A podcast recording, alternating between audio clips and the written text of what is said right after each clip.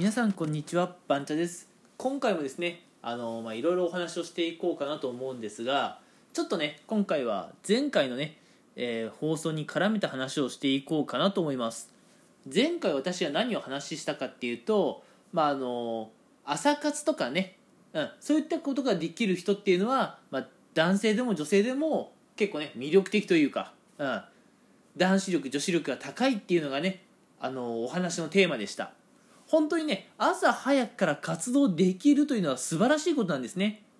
ただやっぱりね朝早くから活動できない方っていうのも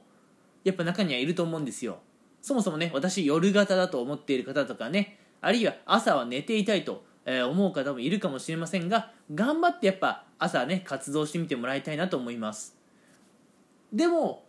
やっぱ朝起きれない。そういう方いると思うんですがじゃあなんで朝起きれないのかっていうところで、うん。ね、朝が苦手な人あるある。それからね、えー夜中心の生活を送っている人あるあるをね今回は少しお話ししていこうかなと思います、うん。えー少しといってもね今回お話しするのは1点、うん、この1点だけをね今からお話ししようと思います。ズバリですねあの朝が苦手だという方あるいは夜が、えー活動のメインだという方はですね夜ご飯に油物を何かしら食べているというのがねあるんじゃないかなと思います。これね私自身あの実験をしたのでまあ私の中ではねもう確固たるあの根拠があるんですけれども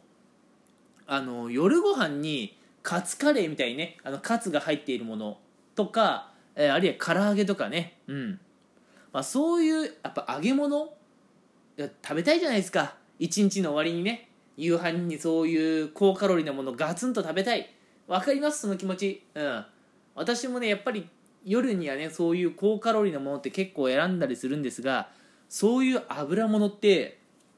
あのー結構ねやっぱ胃にどっしりくるものがありましてその状態で寝てしまうとですね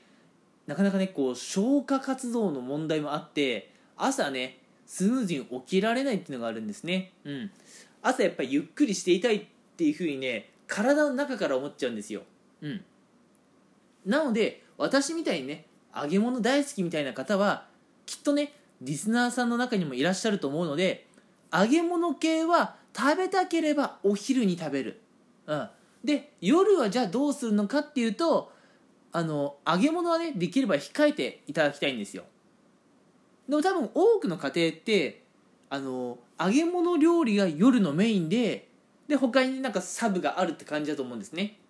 夕飯から揚げ物取ったら何も残らないじゃんっていう方おると思うんですけれどもそういう方はですねあのぜひ夜にこう多くの品数を用意していただきたいんですね。ただその一つ一つの品数の量っていうのは少なくてもいいんです。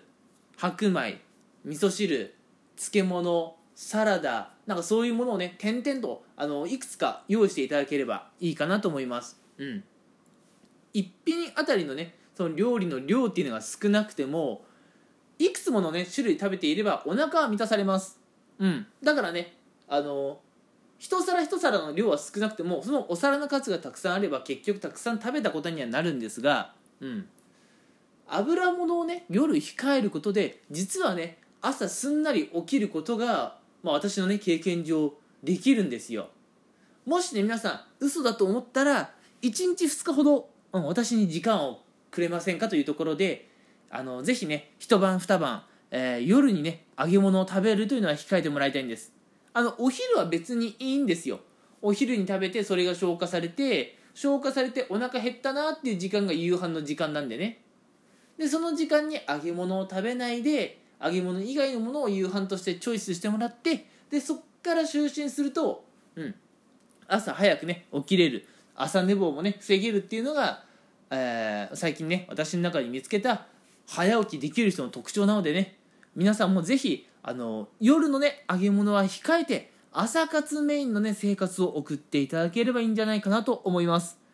ということで、ね、今回はちょっぴり有益なお話をしました。はい。えーもしかしたらねもうすでにご存知の方もいたかもしれませんが知らない方もね意外に多いんじゃないでしょうか。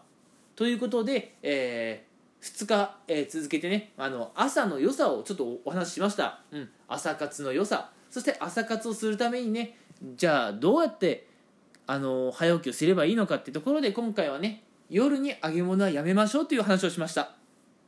さあ皆さん明日は早起きできそうですか？それとも今日はもう夕飯にね揚げ物を食べてしまいましたか？であれば今日は仕方ないとしても明日からはねぜひ、えー、晩ご飯にね揚げ物っていう選択肢をちょっと変えてみてくださいな。ということで今回はねここまでにしたいと思います。皆さん最後までお話を聞いてくれてありがとうございました。